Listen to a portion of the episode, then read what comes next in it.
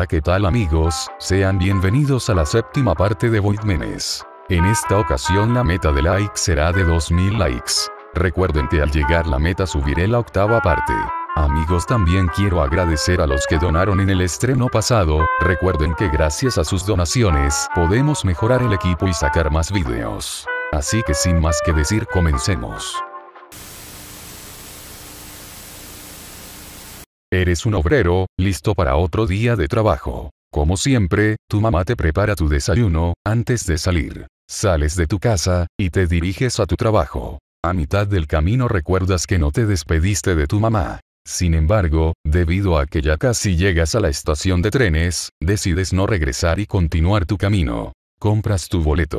Una vez que llega el tren procedes a subir. A mitad del camino. Sientes como la velocidad del tren de repente aumenta y de repente disminuye, esto se te hace raro. Sin embargo, no le das importancia.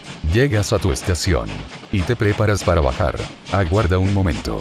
No se supone que al llegar a la estación, el tren tendría que comenzar a detenerse. 22 de febrero 2012. Buenos Aires, Argentina. Incidente. La tragedia de Once.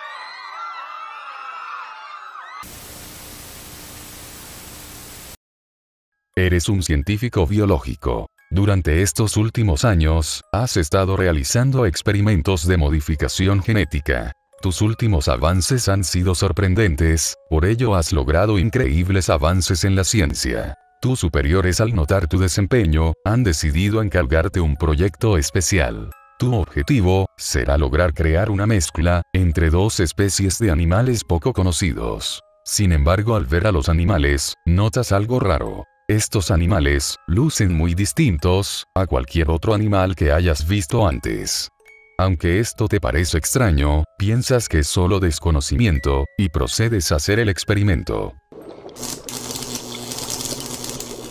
Pasan las horas, y el experimento ha sido todo un éxito. Te diriges con tus superiores. Para anunciarles tu victoria. Les pides que te acompañen a la jaula del animal, para poder mostrarles el resultado y enseñarles el éxito de la operación. Llegan a la jaula. Y notas que está vacía. Oh no!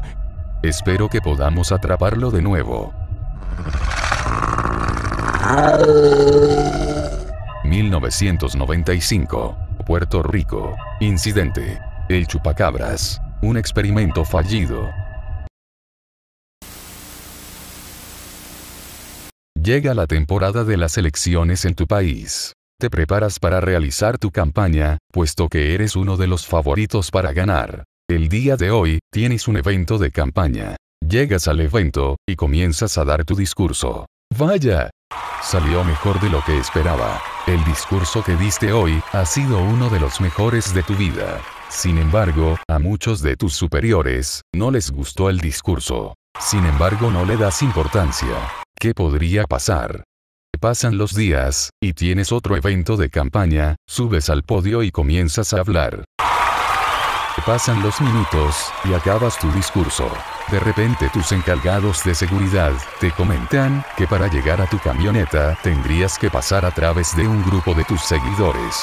De acuerdo sin problema. Sin embargo, no todos eran tus seguidores. 23 de marzo de 1994. Tijuana, México. Incidente. El asesinato de Colosio.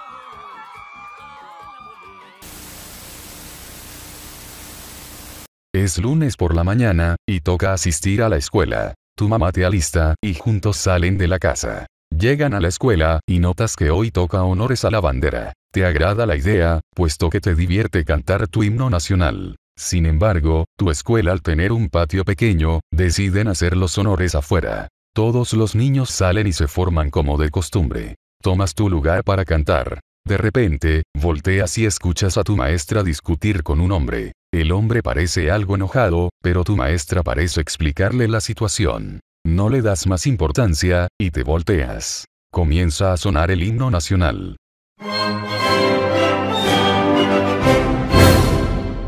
Aguarda un momento. ¿Qué es ese ruido? 19 de junio 2002. México Ecatepec. Incidente. Un mal vecino.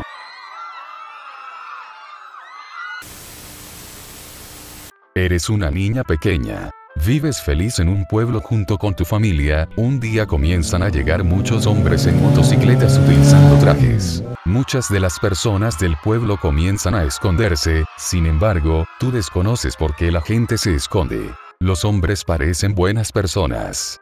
Pasan los días. Y tu papá te comenta que tienen que jugar a las escondidas, te emocionas. Y procedes a tomar algunas cosas con las que te irás a esconder. Tu papá te dice que este juego durará un poco más de lo común. Pasa el tiempo, y este juego de las escondidas ya te ha aburrido. Sin embargo, tu papá te dice que es muy importante mantenerse así, ya que de esta manera lograrán ganar el juego. Han pasado unos meses. Y tu papá te comenta, que pronto se acabará el juego. De repente, un día escuchas como unas personas, se aproximan a tu escondite. Abren la puerta y te encuentran a ti y a tu familia.